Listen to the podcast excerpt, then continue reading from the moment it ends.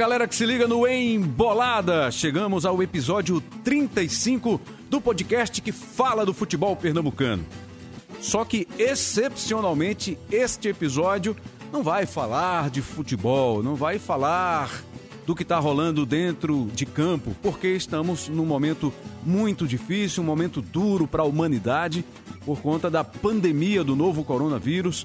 Então, muita gente fazendo isolamento social, muita gente sem poder ir ao trabalho, muita gente em casa, algumas poucas pessoas trabalhando ainda, especialmente em hospitais, em veículos de comunicação, porque a gente faz aqui aquele esforço também para levar para você, especialmente as informações sobre a cobertura completa que você pode acompanhar aí no dia a dia na cobertura da Globo com o departamento de jornalismo, com os profissionais do esporte cedidos também ao jornalismo para passar as informações necessárias aos brasileiros, porque o momento é grave, o momento é difícil e precisa sim que todos nós estejamos conscientes de que é um momento que cada um tem que fazer a sua parte para que não tenhamos, para que essa pandemia não alcance um número grande de pessoas no nosso país. Exemplo da China, exemplo da Itália, a Espanha, que está passando também por dificuldades, a França. Então, estão todos esperando assim, esperamos que seja assim, estão todos mobilizados para que os efeitos dessa pandemia do novo coronavírus atinja o menor número possível de pessoas no nosso país. Pensando nisso, pensando em você que está em casa, que está aumentando o seu contato com a TV, com os podcasts, nós resolvemos reunir aqui o nosso time para este episódio para falar especificamente de filmes, indicações de filmes relacionados ao esporte com temas relacionados ao esporte. E nós temos profissionais que não só se ligam no futebol, mas que também curtem filmes, acompanham cinema. São caras que têm outra visão também quando se trata de filme ligados ao tema esportivo. Não só de futebol, vamos falar de outros temas também relacionados aqui para você que está em casa e queria ter algumas sugestões. Para isso, feito essa, feita essa abertura, esse esclarecimento fundamental para você, vamos apresentar o time de hoje. Meu parceiro Cabral Neto, parceiro de Embolada, chegamos ao episódio 35, infelizmente numa situação como essa, Cabral, mas levando ao nosso público, ao nosso ouvinte, algumas indicações legais sobre filmes. Tudo bem, Cabral? Como é que está aí o isolamento social?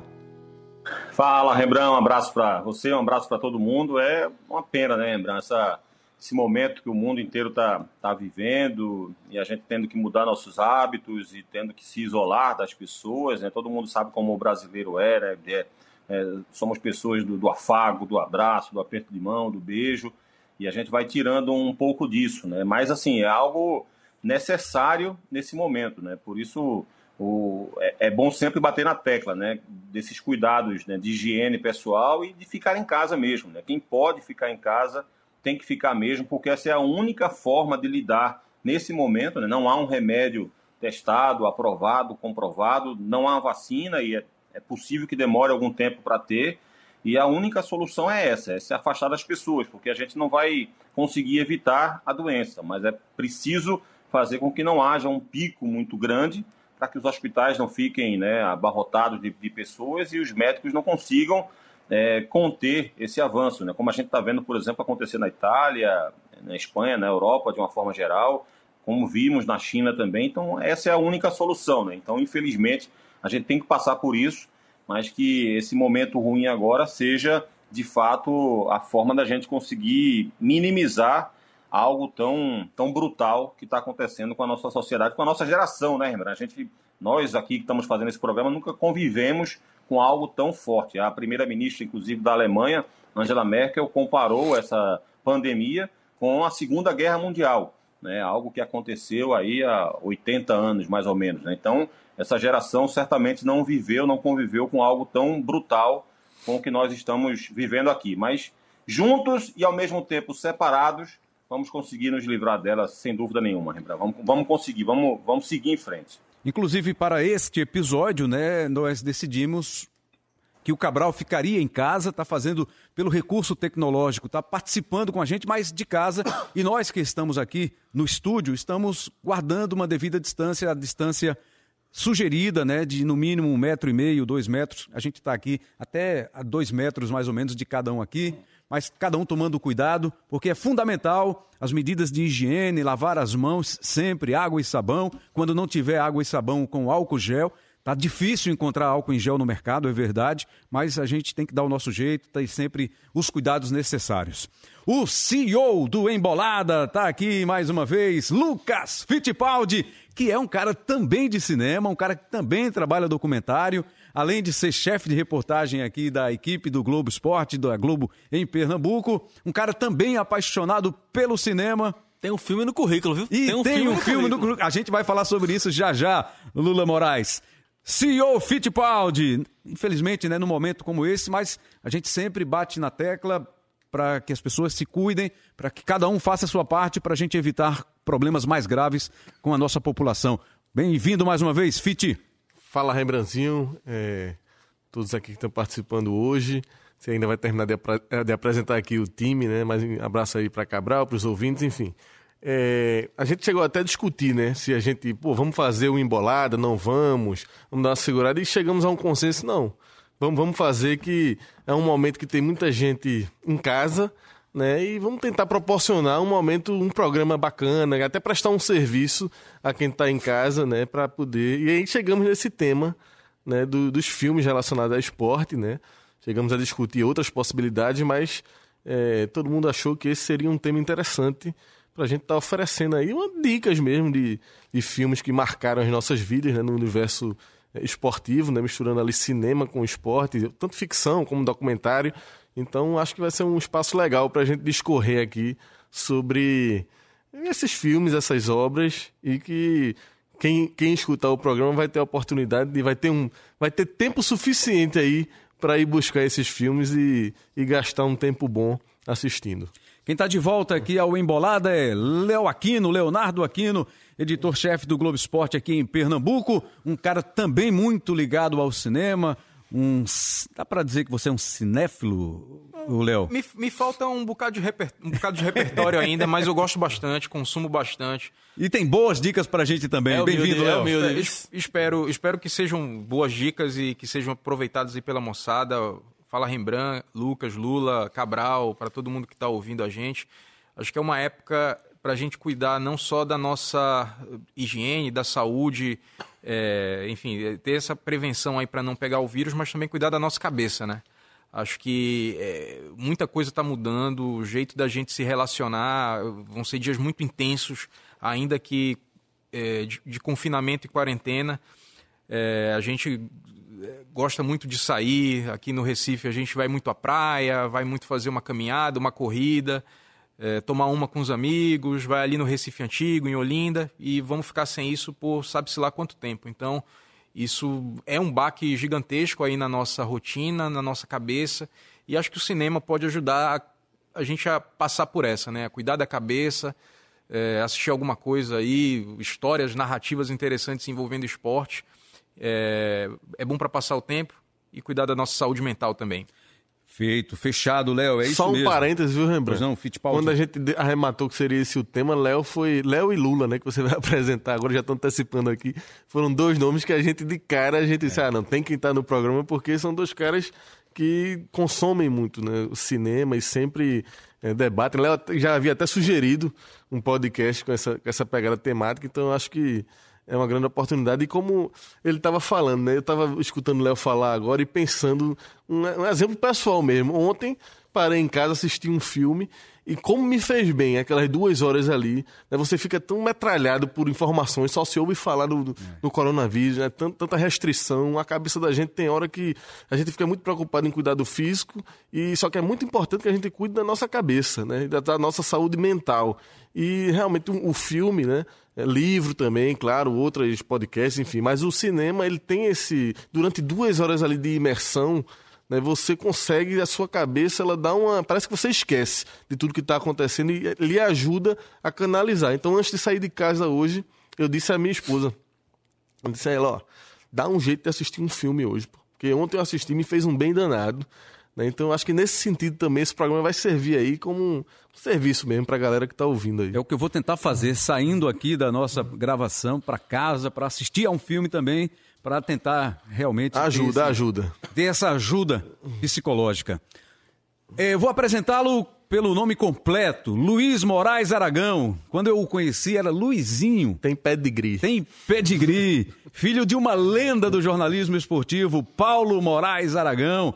Também nosso ouvinte de podcast, se não for, se tornará a partir deste episódio, né? O episódio 35. Pai Coruja. Pela participação do filho Lula, que é como a gente conhece profissionalmente, Lula Moraes, que é editor aqui do Globo Esporte, editor de brilhantes matérias, roteirista, repórter. O que você botar na mão do cara, o cara desenvolve, porque o cara é filho só da lenda Paulo Moraes Aragão. Mas não é só por isso, não, é porque o cara é competente mesmo. Luizinho, Lula, Seja bem-vindo ao Embolada 35. É o seu primeiro Embolada, né? Meu primeiro é uma honra, meu amigo. É um assunto que eu nem gosto, cinema. Olha só. Somente cara... meio vagabundo. Eu vi se nunca mais tô vendo pouco. É. Mas só com a história do coronavírus aí, vi quatro filmes em, em dois dias. Olha só, é, então tá assim, tá com a cabeça fresquinha, né? Nem nada pra fazer em casa, já varri a casa três vezes, sabe uma coisa, vi um filminho. aquela coisa que o Felipe Paulo falou do, do escapismo, né? Isso é verdade mesmo. Você revigora, sabe?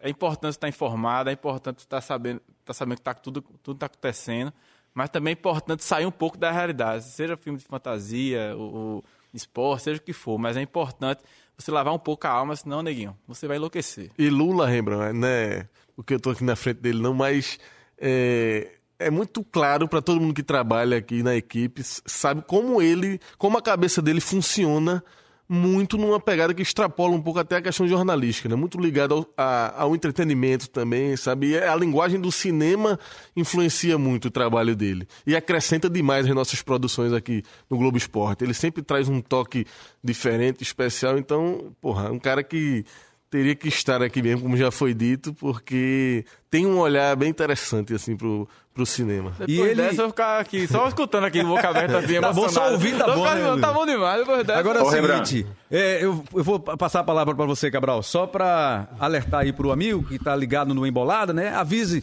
pro seu amigo se ele ainda não ouviu, para ouvir o Embolada, baixar e ouvir o Embolada, é só você ir no seu aplicativo de podcast, no globesport.com.br podcasts, globesport.com.br são os caminhos para você encontrar o podcast Embolada e ouvir. Paulo Moraes, certamente, se não ouviu, vai ouvir, porque Lula vai dizer, mostrar para ele o caminho para ouvir, baixar e ouvir o nosso Embolada. Oi, Cabral. O Lula que é o homem por trás né, da, da nossa chamada da TV, né, do podcast. Né? Foi o homem que colocou a gente para andar no meio da rua, é verdade. com o povo. aquela ideia muito é. bacana, diga-se de passagem, saiu da cabeça do, do Lula aí. Né? Ele e o Raí também, o Raí foi cinegrafista, fizeram um baita de um trabalho também. A gente tentou atrapalhar, mas não conseguiu não, né, Rembrandt? Não, não conseguiu. Agora, ele, o que faltou foi ele explicar para um dos integrantes da equipe naquela gravação qual era a porta de entrada do ônibus. Faltou isso, pois né? É, rapaz. entra por onde entra? O cara meteu, isso é outro nível social, pô. Por onde entra no ônibus? Pera aí. Vacilou naquele momento ali. Aí, Cabral. Não quero que ainda fale que não, sem querer. Não vai entregá-lo, não vai entregá-lo lá. Bom, mas vamos lá. Vamos dar sequência aqui ao nosso Embolada 35, falando de filmes com tema, temas relacionados ao esporte. O que caracteriza, Léo, na sua opinião, um filme de esporte tem que ter um, um, um, esportista, tem que ter um esporte. Tem, como é que é? Como é que você caracteriza um filme com temática esportiva? Eu acho que o esporte tem que estar entranhado na narrativa, ali no, no começo, meio e fim do filme, né? Eu acho que a, a, existem muitos filmes em que o esporte é um elemento. Não pode ser uma passagem apenas é, do filme. Né? Por exemplo, eu, a gente debatendo ontem sobre, pô, que filmes entram, que filmes não entram né, na nossa lista. É, por exemplo, tem um caso muito clássico que é Jerry Maguire, um filme de uns 20 e poucos anos atrás, que tem esporte no meio, que um dos personagens é um atleta de futebol americano, inclusive ele ganhou o Oscar, o Cuba Gooding Jr. ganhou o Oscar por essa é, atuação de melhor ator coadjuvante. Mas o filme não, não é sobre esporte, né? Ele, ele é apenas um elemento ali. É, outro filme que eu lembrei também, que eu chamei de um filme com esporte, é Munique, que é a história do, dos atentados, do atentado terrorista nos Jogos Olímpicos de Munique, de 1972, que rendeu um filme muito bem sucedido do Steven Spielberg. Mas é, mas não dá para caracterizar como um eu, filme de esporte. É, eu não né? caracterizaria. Eu, eu acho que os, os, o esporte ele precisa ter um protagonismo muito maior na narrativa para o filme ser caracterizado. E aí existem dezenas de modalidades que já foram retratadas nos cinemas, nos filmes, umas é, com, com, mais numerosas, assim, umas renderam mais filmes do que outras, outras são pouco filmadas, outras umas mais bem filmadas do que outras, mas eu acho que existe muito bem essa divisão entre o, o filme de esporte Ô, e o filme com esporte. Fala, Cabral. Eu acho que tem, tem outros dois exemplos também legais que a gente chegou a discutir também, é, que é aquela, aquele filme Vivos, né, do time uruguaio que é, acaba ficando na Cordilheira dos Andes, né, um acidente de avião, que é um filme bem legal, mas a gente não considerou também como um filme esportivo, porque apesar de falar de um time é, de rugby, né, de esporte, mas não tinha necessariamente esporte no filme, era um filme de sobrevivência. E outro que eu acho que é um filme brilhante, é um dos meus filmes favoritos, inclusive, adoro, que é Forrest Gump, né? Porque Forrest Gump, é, ele chega aí para disputar a Olimpíada, né, de tênis de mesa, ele corre os Estados Unidos inteiro, mas a gente não considerou como um filme de esporte, porque o esporte não é, digamos assim, não caracteriza o filme, né? O filme é sobre outras coisas, sobre outras questões, e o esporte é apenas é, algumas passagens dele né, dentro do, do esporte. Eu acho esse filme, inclusive, um filmaço, é, mas não é caracterizado como um filme de esporte. É, ainda que, assim, alguns filmes, é, propriamente esses sim, filmes de esporte que a gente vai citar aqui, ainda que eles tenham, tipo, por exemplo, tem alguns filmes que ele tem mais uma, é mais um drama do que necessariamente um filme de, do esporte puramente esportivo, mas o esporte está muito presente ali. Né, o esporte ocupa um, um, um, papel de protagonista ali, em primeiro ele, plano. Ele, ele, né? ele, o esporte ele vai andando junto com o personagem. Isso. Pode até ser um filme romântico, sabe? Mas tem, tem protagonismo. É, tem um filme, ó, tem um filme chamado Por Amor, que é um filme romântico de Kevin Costner, que o filme é todinho assim, é o relacionamento dele com a namorada dele ali. É a história todinha, sendo que se passa na cabeça dele durante um, um jogo perfeito de beisebol, sabe? Ele vai tirando todos os rebatedores, vai tirando todo mundo. Então, o filme todinho vai, fica entre o romance e o jogo, o romance e o jogo, o romance e o jogo. Então, acho que o filme, quando fala a narrativa, né, para as pessoas entenderem, acho que é isso. O esporte ele tem que estar tá dentro ali, tem que estar tá dentro da história. Tem que o ser protagonista, pode, né? O cara pode superar é, desafios sociais, românticos, enfim, crescer como, como ser humano, mas ele tem que fa é, fazer isso lado a lado com o esporte. Se não for assim, não é filme esportivo. E esses filmes esportivos Seguindo aqui o nosso script, muito bem elaborado, viu, Léo? Obrigado mesmo, merecia e precisaria, para mim, esse roteiro. Mas, nesse embalo, os filmes de esporte que geram memória afetiva, vocês têm, vocês têm alguma?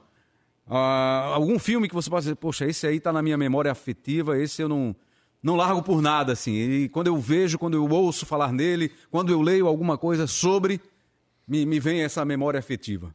É, no, no, grupo do WhatsApp, quando a gente discutia essa pauta, acho que meio mundo de gente mencionou Jamaica abaixo de zero, né? É.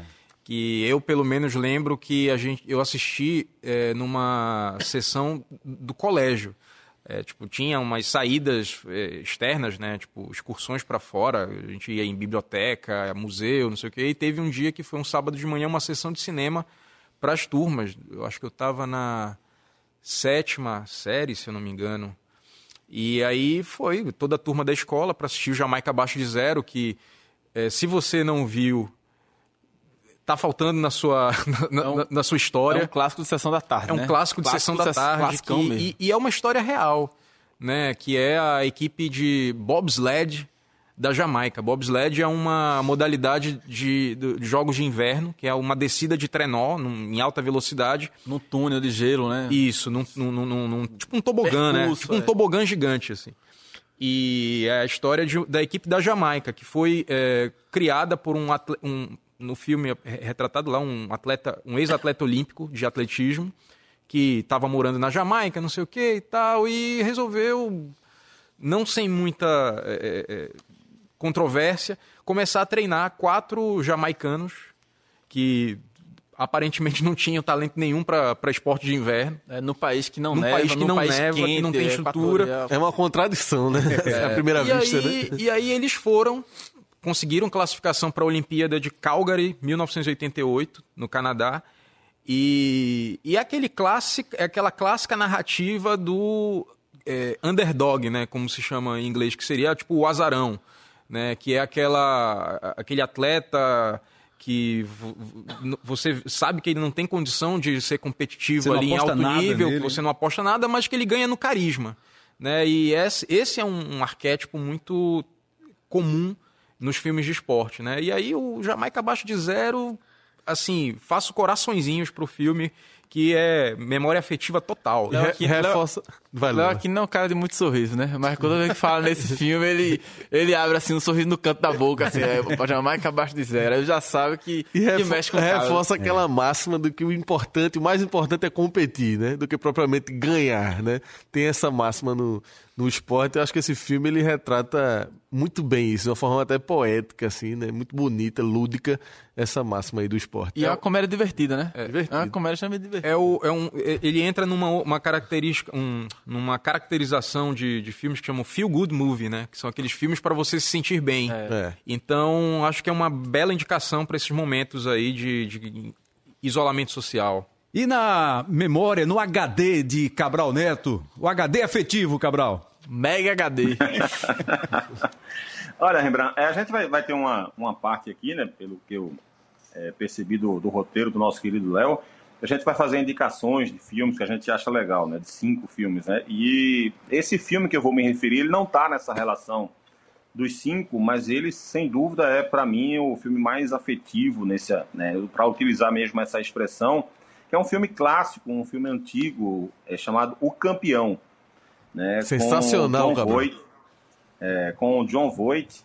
E eu assisti ainda criança, né, e eu tenho sempre tive uma relação de muita admiração pelo meu pai. É, então, o filme trata de uma relação né, do, do filho com, com o pai. E o, o John Voight é um ex-campeão de boxe que se tornou um treinador de cavalo e tem uma dificuldade financeira imensa né, para poder viver, para poder criar o filho. É, então é uma relação muito, muito viva, muito dramática, inclusive, entre ele e o filho. E tem duas cenas que são é, impressionantemente é, fortes, né? um apelo sentimental realmente muito pesado. Eu não vou dizer aqui quais, quais são para não dar spoiler do filme, mas são duas cenas realmente muito impactantes na, na, no filme. E acho que é uma, uma, história muito bacana, muito legal. E acho que quem tiver a oportunidade de assistir esse filme, e que tem, especialmente que tem uma relação muito bacana com o pai e com o filho, acho que é um filmaço que, que você precisa colocar na sua relação, na sua lista de, de filmes a assistir. A gente estava conversando aqui, Cabral, justamente aqui pouco antes de começar a gravação, sobre esse filme. Ele está na minha lista, então já adianto aí um na minha lista, que é esse. É, e aí, até olhando aqui, dando uma pesquisada, que eu tava até comentando aqui com o Lula, tá dizendo, pô, esse é o filme que eu, eu chorei. Eu acho que é o filme mais triste que eu já vi na minha vida. Eu comentei com o Lula. E depois, aí, quando eu fui olhar aqui pesquisando, é, tem uma matéria é, do UOL até, vou dizer aqui, que, que diz o seguinte: o título é considerado o filme mais triste da história, e aí complementa lá o título. Então tem, tem muita gente que considera esse como o filme mais, mais triste assim do cinema, porque realmente é muito muito marcante, muito forte a história. É um filme de 1979, né? Já é colorido. É, eu assisti esse filme, eu acho que eu já tinha uns 18, 19 anos. E me marcou demais também, Cabral. A, a relação, a força da relação ali, o amor daquele filho por aquele pai, assim. É, é, acho que se encaixa naquele exemplo. Assim, é um filme, é um drama, né, mas que o esporte está presente o tempo todo ali. O esporte é protagonista mas, mas é um filme que, que até extrapola, assim. É, é realmente um, um grande drama. Você, chorou, você chorou, Cabral? Eu chorei. Pode chorou disso aí. Como, você chorou, Cabral? Como é, Lula? Você chorou? Sim, é, é uma, uma questão bacana isso, porque assim, eu não sou muito de, de chorar em filme, não. É, e eu apenas que eu me lembre, né, só dois filmes me fizeram chorar, apesar de, evidentemente, de sentir o drama, de ter sentimentos no filme, de perceber muita coisa no, nos filmes. É, mas apenas dois Titanic filmes é um deles? Fizeram... Oi? Titanic é um deles? Não, não, não. Tem um certeza, Cabral? um foi o campeão, né? Esse filme é um dos que, que, me fez chorar. Eu assisti ainda com, sei lá, 10 anos, 11 anos de idade, numa sessão da tarde, né? Assisti e chorei. O outro foi um pouco depois de ser pai, um filme que não tem nada a ver com esporte, que chama-se é, Óleo de Lorenzo. Né? E é, para quem tem, também tem uma relação com o filho, meu filho tinha nascido fazia um ano, dois anos, e é um filme também muito, muito dramático, muito forte, muito sensível. E o campeão foi. está nessa lista aí, viu, Lula? Dos únicos dois filmes que me fizeram chorar até hoje. O campeão está disponível, tem no YouTube, o campeão. Legendado, você consegue achar ali. Acho que está dividido em duas ou três partes. Vocês brincaram aí é. com, com o Cabral, a história do Titanic. Eu chorei, eu quero só dizer isso aí. Eu também, me lembrando. Vou, vou, confessar aqui. Agora Lula não, Lula. Naquela hora ali. Eu, que, eu estou chorando. Na hora que a tábuazinha vai descendo. Com o, é, o, o é violino tocando ali, aquilo ali. Aí ele vai afundando na ah, tábua ali. Eu vou confessar ah, que. Ele morre, né? Tem que confessar. E Ghost.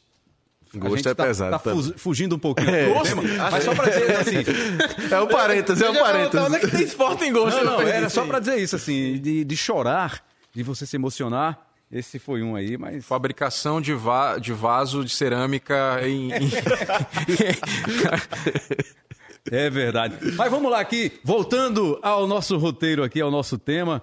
As histórias de esporte mais contadas no cinema. A gente fez uma rápida reunião ali e a gente falou muito de boxe. E me parece ser esse, né? Um dos mais contados, registrados na história do cinema nacional e nacional não, internacional, né? É, o, acho que é mais fácil, né, Léo, fazer. É, o boxe, assim, eu, eu, a gente conversava antes de gravar, é, o cinema, ele, assim, o cinema comercial, majoritariamente, ele é uma indústria americana.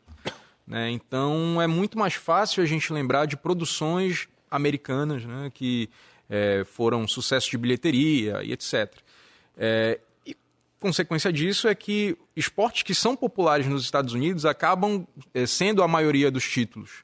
Né? Você vê muita história de boxe, muita história de beisebol, muita história de futebol americano e basquete. basquete. Agora, agora normalmente é mais, é mais, eu acho mais futebol americano uhum. e boxe. Boxe. Acho que boxe é mais fácil fazer. Desde que os irmãos Lumière faziam cinema lá, sei lá, desde o início do cinema, irmão, é um dando tapa no outro, é um correndo, aquela coisa do, do palhaço, do cômico. Então é a luta, a agressão, aquela coisa toda. E tem muitos Ele já tá na né? história do cinema. É, eu acho que por ser um esporte individual, é, que é, é, realiza, é disputado ali num, num, numa área não muito grande. Limitada. Que, né? Limitada. Eu acho que fica mais fácil de filmar, de você ser é. criativo, de você reproduzir é, com fidelidade os movimentos do esporte, né? Porque é, é, um, o futebol, por exemplo, é um esporte muito difícil de filmar.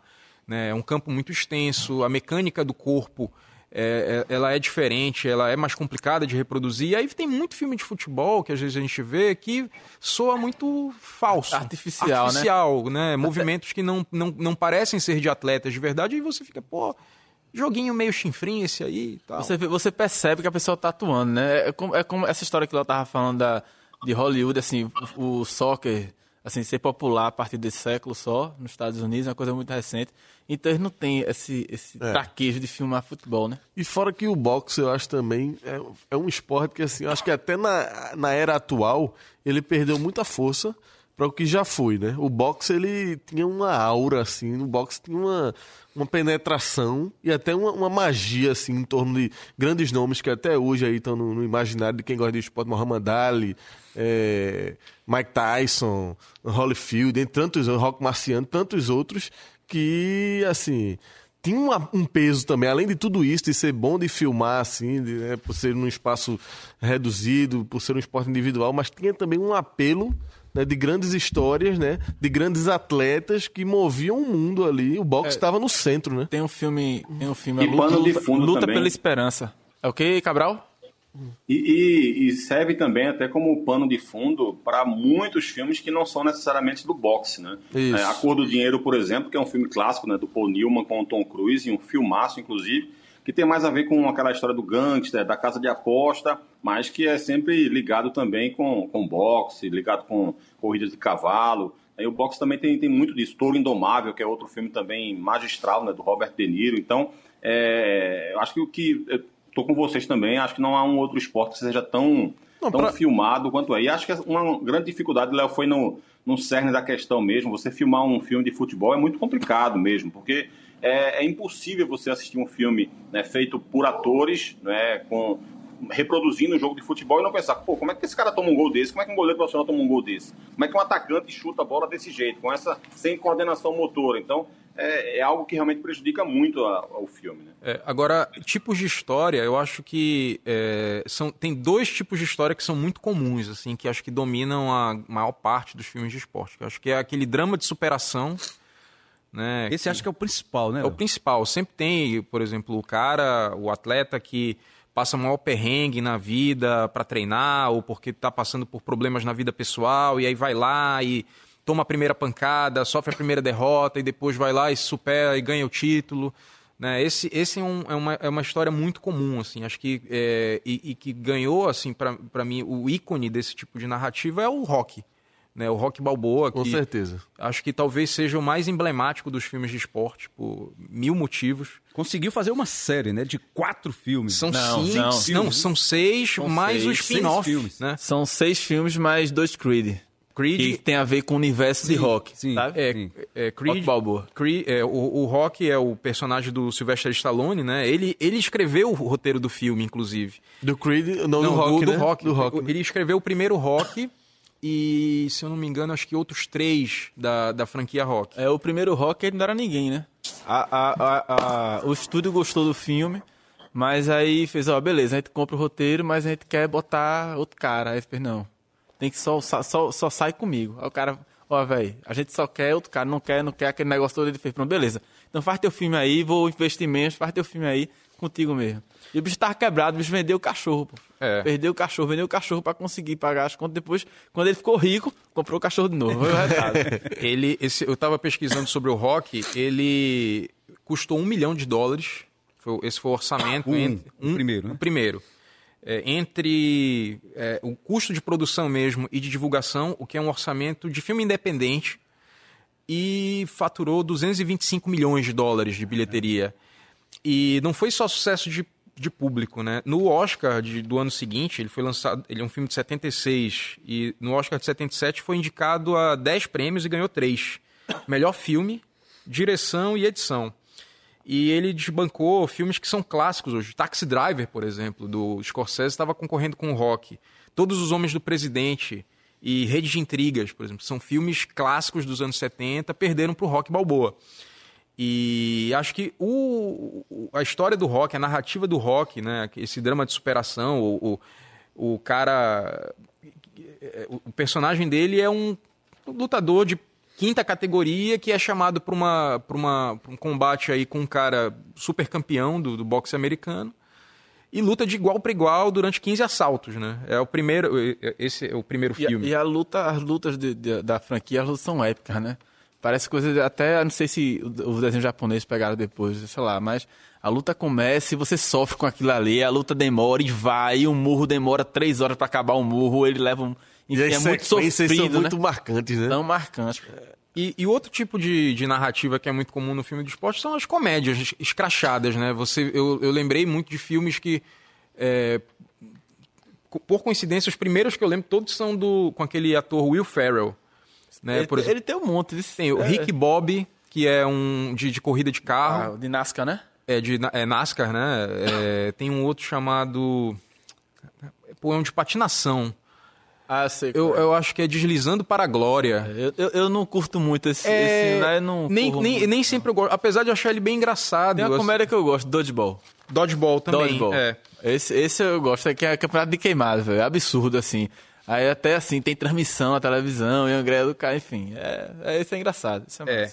E essa, assim, essa história, acho que do drama de superação, uhum. acho que é, é a, a, veia do esporte mesmo, né? Acho que todo atleta, quando vai conversar com um atleta, fala muito de superação, em superação limite. Dificuldades, passou até, por dificuldades, né? É, até, até a noção do esporte, você tem que vencer alguém, então você tem que superar aquela, aquele adversário, né? É, é. Acho, por acho que talvez por isso que o cinema vai mais para essa cor do drama. Na maioria dos perfis, né? Quando véspera de grandes eventos, normalmente são feitos os perfis dos atletas e tal. E na maioria desses perfis Ali tem um drama, tem um momento de superação, tem a dificuldade pela, pela qual o atleta passou, está passando, para chegar ao ápice, né, que é disputar uma grande, um grande evento e, em alguns momentos, em algumas vezes, conquistar um título, Em vários medalha. momentos marcantes do esporte, a gente ouve a expressão: isso é um roteiro de cinema, né? É, é verdade. Ou jogos de futebol, ou uma conquista individual de outra modalidade, conquistas olímpicas.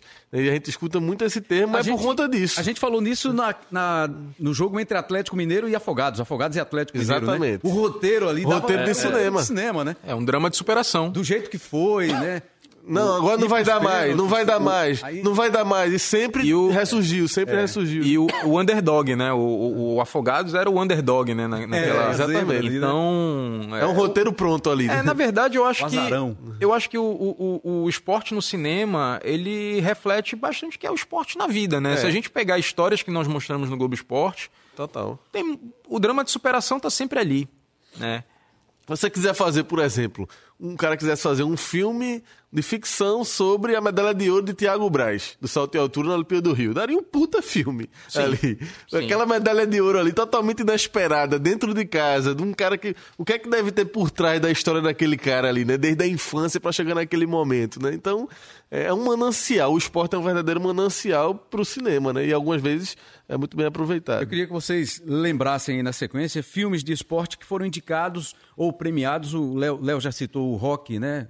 O Rock 1 em 77, que ganhou três indicações. Três, três estatuetas. Três né? estatuetas, né? Teve mais indicações, foram três estatuetas. É. Antes de você falar, de vocês lembrarem, só um parêntese aqui que a gente escapou na, no episódio passado. Os parabéns a uma das cabeças brilhantes também na nossa equipe aqui, que estreou na abertura do Embolada, Daniel Santana. Né? Com, a- com uma rima, com uma embolada, com um cordel, com uma poesia. Quem não ouviu, vá lá, baixe e vá ouvir É o um monstro, Embolada. é um monstro, tem 34. qualidade. É belo.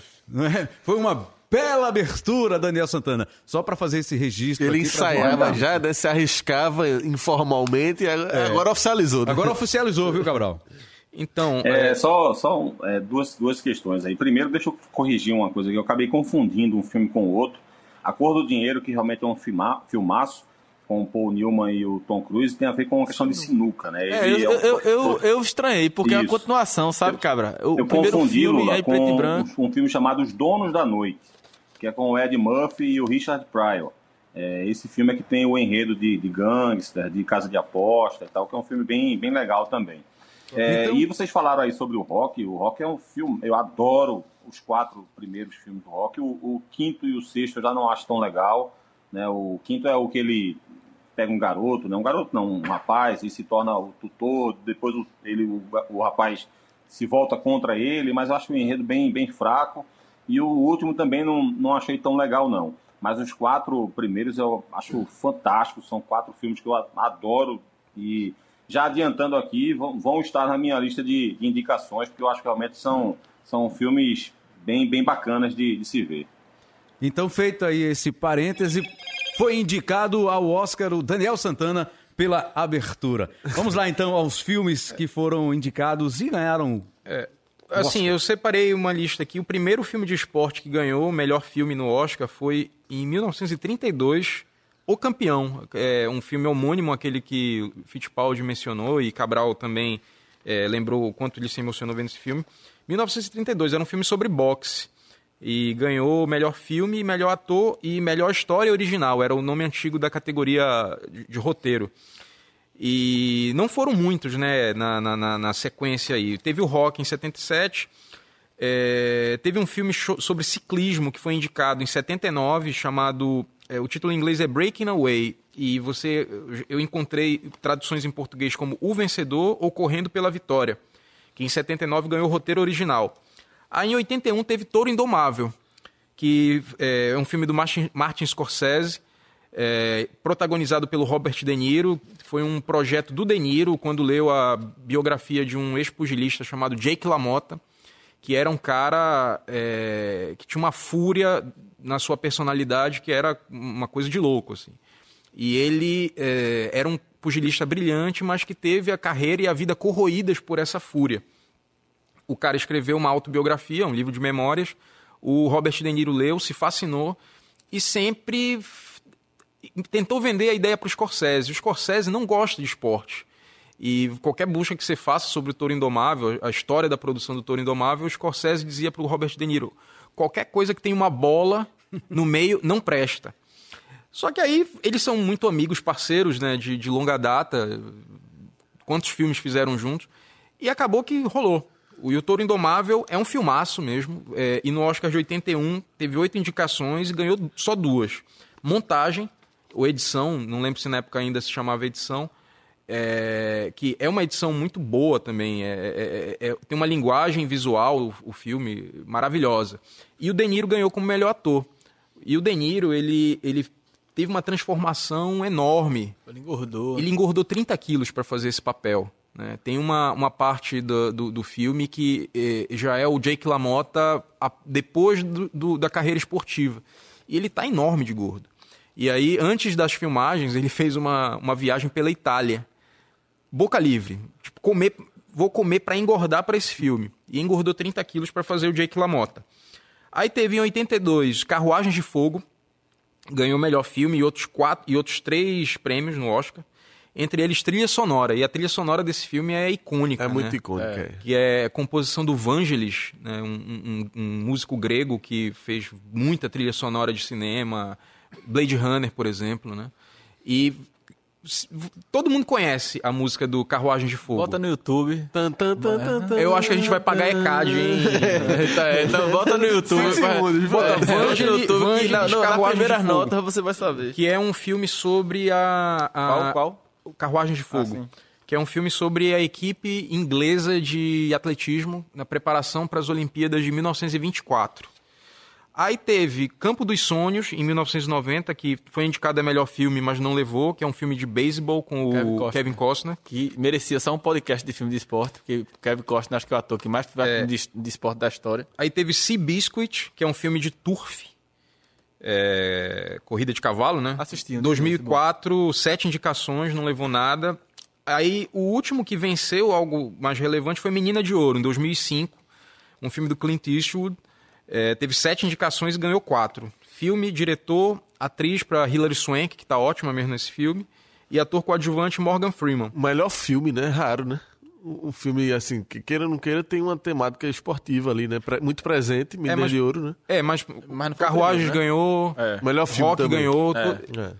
E, mas, mas, não é muito comum, não. Não é muito comum. E o último, assim, é, que, que eu encontrei foi o Moneyball, O Homem que Mudou o Jogo, que é um filme com o Brad Pitt. Excelente. Que é a história de um é, manager, um agente, um, enfim, diretor técnico de uma equipe de beisebol que ele é, com muita limitação de dinheiro, ele desenvolve um método especial ali para formar o time. Com... Baseado muito em estatística, né? É. Ele, ele, é o cara, assim, que hoje em dia todo mundo se baseia em estatística no futebol, em todos os esportes, né? Fulano, ó, aquele, aqueles coletes lá do é. GPS que os jogadores que, tiram a verdade, camisa e tá lá. Esse cara foi quem. O grande estatístico é, o, é, o, é o ator que não é o Brad Pitt, né? Ele, o Brad Pitt traz ele pro time, né? É. E ele vira o grande. Johan Hill, né? O ator, no caso. É. Né? É. Que é o cara que fez vários filmes recentes aí, com, é, com destaque, é, né? Superbad. Pô, ele fez o Lobo de Wall Street. Também. Né? E, e, aí ele, esse manancial, esse estudo estatístico serve de apoio para o papel do Brad Pitt, que é o cara que realmente lidera o time, né? Ali, o manager, né? na, na, questão de indicação, acho que é importante quem quiser assistir esse filme, porque assim, explica muito o esporte atual. Demais. Essa história se passa nos anos 80, né? Ou estou enganado? É, acho que é, é por aí. Eu né? acho que ele, inclusive, foi indicado a melhor ator coadjuvante por esse filme. Foi, foi. Não foi? Uhum. É. Mas é isso, explica muito o futebol hoje em dia. Você vai, vai Globo Esporte, qualquer canto, você vai se, aprofundar sobre os times. Sempre tem o cara da estatística falando, ah, fulano lateral direito corre mais. Pois tanto, é, a, a versão. O cara, o cara mudou, e, claro que sofreu preconceito, que as pessoas não entendiam aquilo. Ah, isso é número, isso é besteira. O que, bobagem. Que, né? o, cara é, o que, importa é o olhômetro e não é, é né? O cara que ficou muito marcado por isso no jornalismo recente brasileiro foi PVC, né? Paulo Vinícius é. Coelho, que agora é da casa, né? Comentarista do Sport TV, ficou muito marcado pelo seu apego a enfim, essa parte As tática, números, estatística, números e tal. E é, você tem nesse cara, né, nesse filme, o papel, é essa coisa exponencial, né? Assim, lá no topo, assim, o nível que esse cara chega de detalhamento de dados que traz para o esporte é realmente é marcante. A pessoa pensa, mas pô, mas Claro que é assim, não. Antes disso não era assim. É. Não era assim. Era tipo, ah, fulano joga bem. Aí às vezes o cara tinha um defeito ali, ah, mas era tudo no olhômetro, né? E aí o nome aí, casa o bem, né? Começa... O homem que mudou o, o jogo. O homem que mudou o jogo, é isso. Acho que vai um grande filme para assistir. E você vê, essas foram as indicações, as conquistas, né, dos, dos filmes com tema esportivo que conquistaram o Oscar, que foram indicados ou conquistaram estatuetas. E aí, Cabral, o poder do cinema, né, em contar essas histórias e pegar gente que nem se liga em esporte. Muitas vezes, aquela história contada no cinema envolve de uma forma tal que a pessoa acaba sendo envolvida pela, pelo esporte, mesmo sem gostar. Mas é o poder do cinema acima de tudo. Né? Isso, isso, sem dúvida nenhuma. É, acho que a arte é, é, isso, né? Fazer você refletir, é, é interferir, inclusive, de forma positiva, claro, é, nas, nas, suas ações, na forma como você vê o mundo, né? O teatro faz isso, os filmes fazem isso, é, grandes pintores conseguem fazer isso também, a literatura, né? Esse é o poder da arte, né? De disseminar informação, de disseminar coisas positivas, essa, essa questão da superação, isso sem dúvida nenhuma, é, isso traz, traz é, serve como exemplo para muita gente, né? De, de se mirar, especialmente quando são histórias reais né, de pessoas que conseguem sair de, de, de problemas. É, tem um, um filme também é, que, que, está na minha relação também, mais para frente a gente vai falar, que, que é um, um, exemplo de superação heróico, né, que é o de Jesse Owens, no filme Raça. Não vou falar muito sobre ele agora não, mas a gente fala sobre ele já já.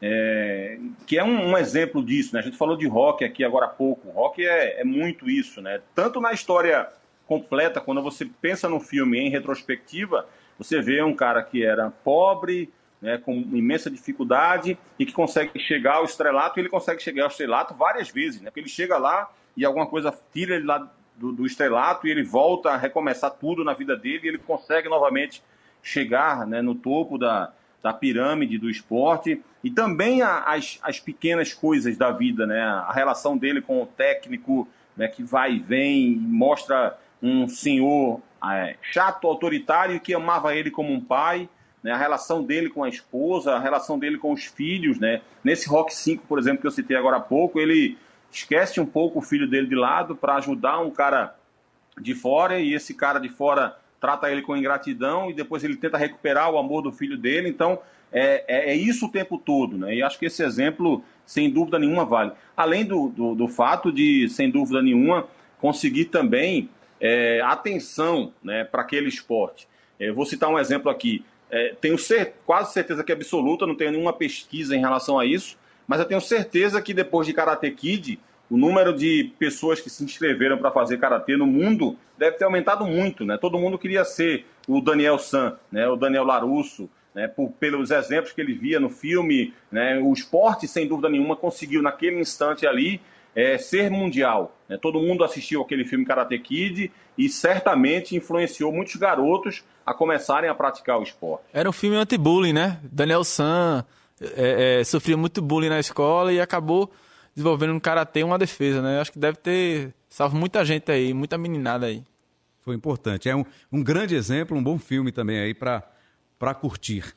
Agora, queria saber da opinião de vocês sobre as histórias reais, né? as biografias que são relatadas no cinema.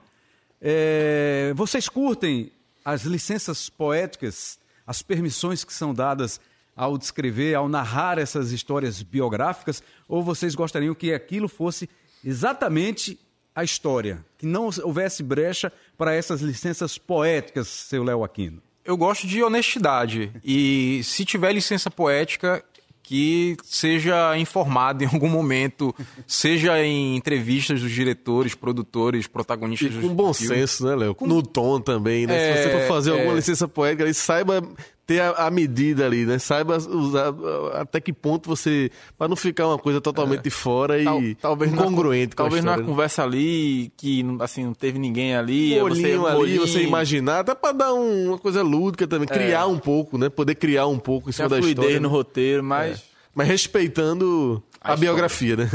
Vou perguntar para jornalista se ele gosta de licença poética. É, claro que ele não vai gostar. É, acho que o cara fica logo, o cara fica puto, velho. A gente, no nosso trabalho, no nosso dia a dia, a gente não pode fazer essas licenças poéticas, né? O cinema tem essa liberdade, mas o ideal é que, porque assim, é, é, muita gente assiste. Se tratar de uma história real, que seja real. Seja real. É, muita, muita gente assiste os filmes e toma como verdade aquilo. Pra, mesmo que, às vezes, mesmo que você explique, ó, é, tal coisa não aconteceu bem assim, tal personagem não existiu. É, muita, muita gente vai ficar com aquilo que viu. É né? porque tem um selo, Léo.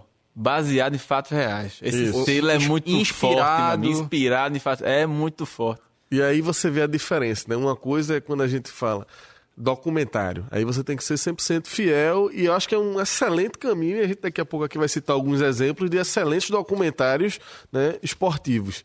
Mas essa pergunta de Rembrandt aí está tá se relacionando especificamente à ficção, né? É. Quando você retrata uma biografia, uma história, como um filme de ficção. E eu vou citar já um exemplo aqui de um filme brasileiro, que talvez não, te, não teve, acho que não teve tanta repercussão, mas que para mim é um filmaço, que foi Heleno e que é justamente uma biografia de um jogador da década de 40. E que a família não gostou de alguns trechos. Pois né? é, e ali, certamente você tem ali algumas licenças poéticas, pra sabe? quem não sabe, quem foi Heleno? Heleno foi um dos craques brasileiros da década de, de 40, né, do Botafogo ali. O primeiro grande bad boy que se decidiu do, do futebol brasileiro, né? Que é um cara que, é, além de ter... Ele, ele era um cara, assim, bonitão, né, meio o que se chamou de filhinho de papai, porque ele era um cara que, de família de posse e tal, e jogava futebol numa época em que o futebol não tinha esse glamour milionário. Uhum. Era, era uma época que os jogadores não recebiam tanta grana tal, então ele tinha um ar ali meio superior, meio chatoso, ele frequentava os grandes bailes, sabe? Ele, ele, era, ele, é meio, ele era meio fora do contexto jogador de futebol da época. Só que ele era um super craque, né? E era muito temperamental né? Comparam ele ao Edmundo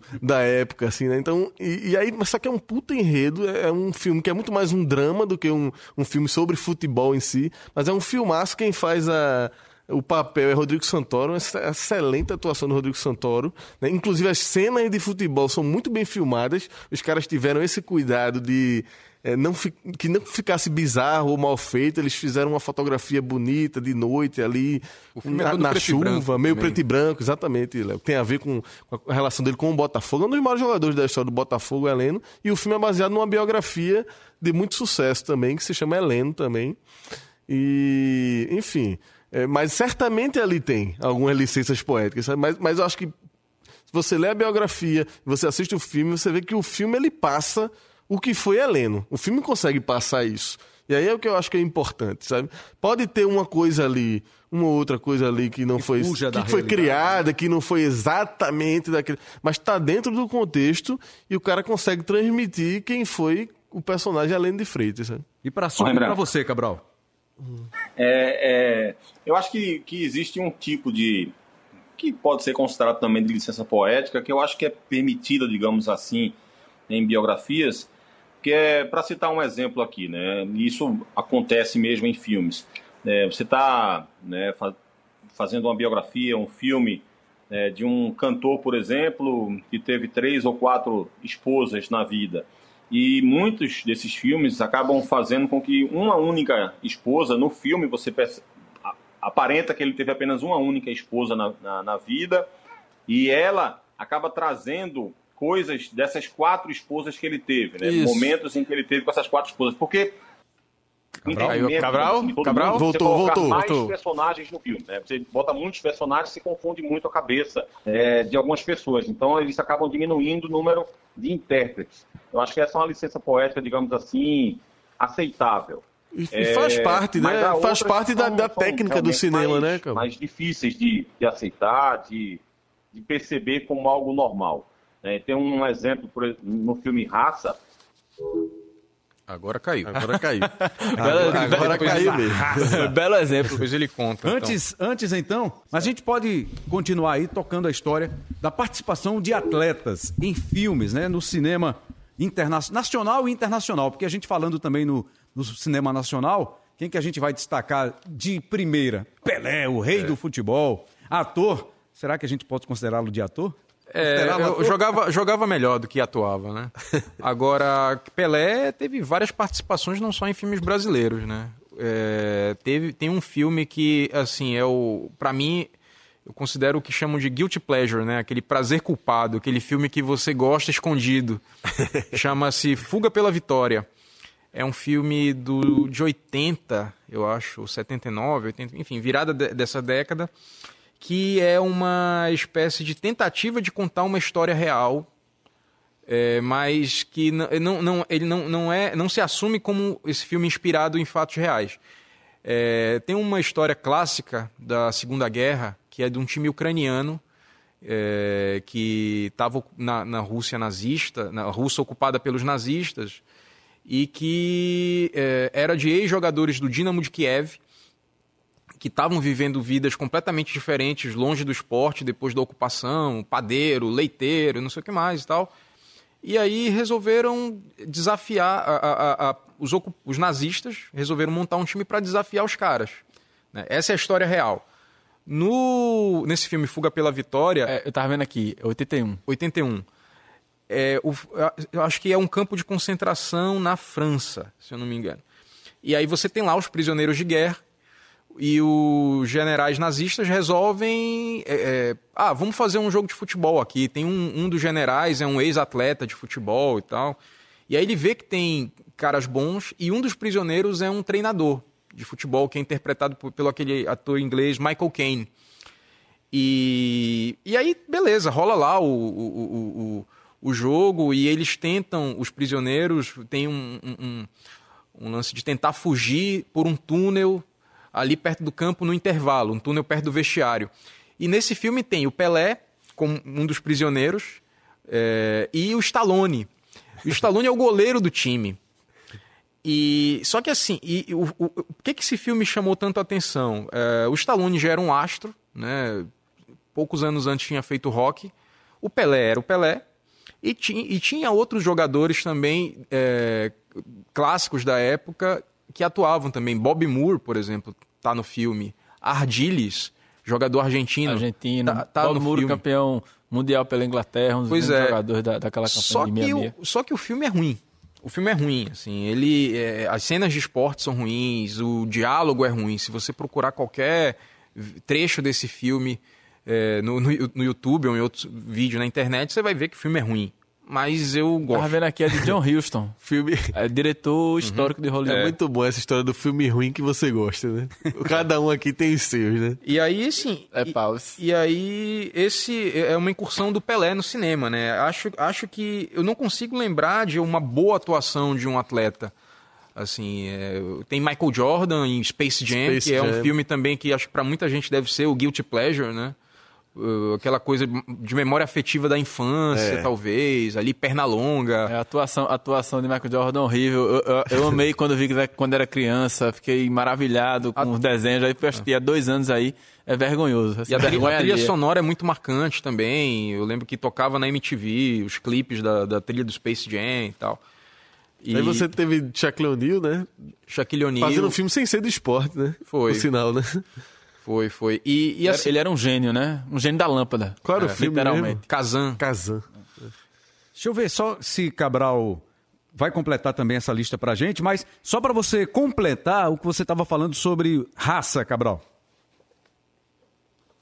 Então, Rembrandt, aí é uma licença poética que foi muito criticada nesse filme Raça, porque durante o, o filme, né, ele, ele retrata uma documentarista, né, que está fazendo um trabalho de filmagens durante as Olimpíadas e na hora em que um, um dos momentos em que o Jesse Owens ganha a medalha é, de ouro, uma das medalhas dele, é como se ela estivesse recebendo uma ordem para parar de filmar e ela acaba indo de encontro a essa, essa ordem e continua filmando e é retratado de uma forma meio que heróica assim a, e corajosa aquilo que ela faz. Só que isso foi muito criticado, né? Porque os alemães é, conheciam a história dessa documentarista e ela era muito ligada ao Goebbels, né? Que era o de, ministro de comunicação que estava fazendo, tava, era a ordem dele fazer um filme apenas para mostrar a força ariana, né? A força dos alemães, dos brancos, enaltecer uh, o governo, o terceiro Reich. E, e no filme passa um pouco dessa impressão dela ser alguém que, que, que vai de encontro a ordem do Goebbels de alguém heróico que tem uma, uma decisão corajosa e, na verdade, é, a história diz que ela não era bem assim. Então, esse tipo de licença poética eu acho que é muito ruim, porque traz uma, uma personalidade, da, um caráter da personalidade da pessoa que não existia, que não existiu, e que ela não merecia, de repente, ser retratada dessa forma. Então, esse tipo de licença poética eu considero muito ruim. Eu quero agora que vocês analisem, né, com participação no cinema, de esportistas, as atuações incríveis, não sei de que ponto de vista vocês vão, vão opinar, de Todo Duro e Holyfield, o baiano Evandro Holyfield. É uma mágoa, é? É uma mágoa, é. E no Luta do Século, né, que é o, o filme do diretor Sérgio... Me escapou o sobrenome. Mas é baiano. O Sérgio, inclusive, veio aqui ao Recife para conversar com Todo Duro, entrevistou boa parte do documentário se passa aqui, do filme se passa também aqui no Recife, nesse papo que ele tem com o Todo Duro. Eu acabei sendo também um dos entrevistados pelo episódio lá da, da briga entre os dois no estúdio do Bom Dia Pernambuco. E eu tô na abertura do filme. Aquela cena. Machado. É, aquela cena. Sérgio Machado. Exatamente. Aquela cena do, do estúdio, que os dois brigam e eu tô entre eles ali. Calma, calma, calma, minha cadeira cai e tudo. É, é a abertura do filme. É aquele trecho, eu apresentando os dois, estão aqui Holyfield, todo duro. Aqui não vai ser, aqui ainda não vai ser a briga, a luta não vai ser aqui. Que, pra quem acha que aquilo ali foi armado, Rembrandt, foi a Nossa Vera, né? senhora, a Vera total. A Vera, né? primeiro, primeiro que são dois malucos, né? Assim, para você conversar com aqueles caras ali não foi fácil. E eu conversei com eles separadamente. Primeiro chegou todo duro, levei todo duro numa sala, tava com Paulo Moraes, que era o nosso editor-chefe na época. Aí a gente foi, conversou com ele numa sala, todo duro a gente vai estar ao vivo, a gente queria que você se comportasse. Ali era o quê? Bom dia, Pernambuco. Você, né? Bom dia, Pernambuco. Que você não provocasse o, o, o Holyfield. Na Aí, verdade, você pede isso, eles fazem o contrário. Eles fazem totalmente o contrário. Aí falamos com o Holyfield também. Só que Holyfield deu uma deixa. E eu não captei. Se ele não provocar, ó, se ele não provocar, tudo bem. Mas não deu outra, amigo. Começou já Aí todo duro começa a falar que todo baiano é covarde, que ele lembrou da luta lá que ele teve lá em Salvador, que jogaram latas no ringue e tudo, ele teve que sair escoltado. Aí não deu outra, amigo. Foi o que faltava lá Quando eu vi, você estava no meio da, da trocação de tapa. Calma, a luta não vai começar. Deixa eu dizer quando é... a cadeira virou. E aí aquilo virou um, um filme, né? A luta do século. Não, um e a atuação, um, do, um documentário, né? E a atuação deles? O que é que vocês acharam? É, o, e a que... sua atuação, Rembrandt? Ah, a, minha, a minha foi a que, tava, a que foi ao ar. Ó, vale lembrar que, ator, que nesse filme Rembrandt não é o único dos nossos colegas que aparece. Não, né? Sabrina, Sabrina Rocha, George Rodrigo Raposo, Guilherme, Jorge Guilherme. Raposo. É, assim, de eventos né, que envolveram aí a, alguma luta entre os dois e estavam lá um dos nossos colegas cobrindo, né? É, eu acho que é um filme brutal, assim, no sentido de que a gente, o público médio, conhece apenas o folclore, né? É. E são dois homens é, que saíram da miséria. Aliás, é, talvez nem saíram é, ainda. Talvez. talvez. É, enfim, mas que, que, nasceram muito pobres e. Em é, algum momento conseguiram, né? Em algum momento né? conseguiram ascender economicamente, mas que depois que o corpo já não corresponde mais a, a, a, enfim, deixaram de ter o, o, o, vigor físico e a juventude necessárias aí para ser um atleta de ponta, voltaram à, à miséria que onde se originaram, né? E é um filme brutal nesse sentido, de você ver que pô, a gente está acostumado às vezes a ver o todo duro Holyfield fazendo as provocações e achando graça, né, daquilo e ver o, como é a vida deles de verdade, sabe? O outro lado, né? É sem, só, outro lado, né? só o lado cômico, né? Você, você pode falar sobre isso, Fittipaldi, até pela sua experiência também com, com cinema. Sérgio Machado é o, o diretor, o baiano. E a ideia, ele conversou comigo quando ele veio para me entrevistar, para que eu relatasse para ele aquele, aquele momento né, da luta, da, da briga entre os dois no estúdio.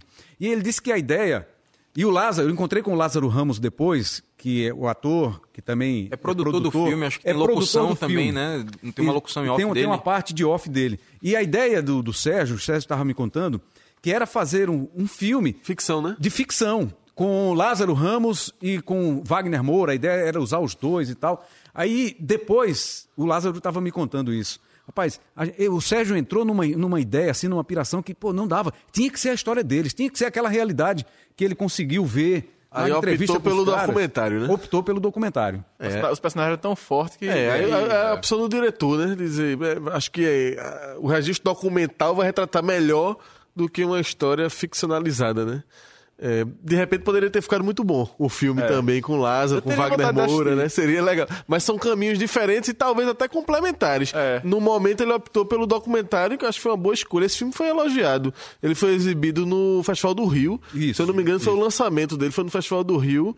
E tem uma história, é isso que o Léo tava falando aí, né? Ele, ele, mostra. Eu não cheguei a assistir o filme, mas do que eu li, é, é, mostra um outro lado, né? Sai um pouco do lugar comum ali, só da parte do cômica. Folclore, né? Do é. folclore, que, que inclusive existe outros filmes. Tem um sobre todo duro, mas que é muito assim, muito em cima desse é um lado curta, cômico, né? Um curta. Esse é engraçado. Esse é, do é. Tiago Leitão, né? é engraçado. Esse, esse é engraçado. Tá no YouTube. Passou no Cine PE, acho que esse filme no Cine PE na época, é legal também, mas esse já tem, a luta do século já tem essa outra pegada. E eu fui entrevistado, né, pelo Tiago Leitão. Foi também. Naquele curto eu também falo da, da briga. É muito engraçado. E, o todo duro, e o Todo Duro, é, falando sobre aquela briga do estúdio, ele fala, aquele Remban Júnior, a cara, um repórter desse tamanho, fica entre dois negão lá, ele queria o quê? Eu que salvei a vida de Reban Júnior. Empurrei Reban Júnior lá pra... Agora, sobre figura. os dois, de inicialmente, acho que eles tinham um modo danado.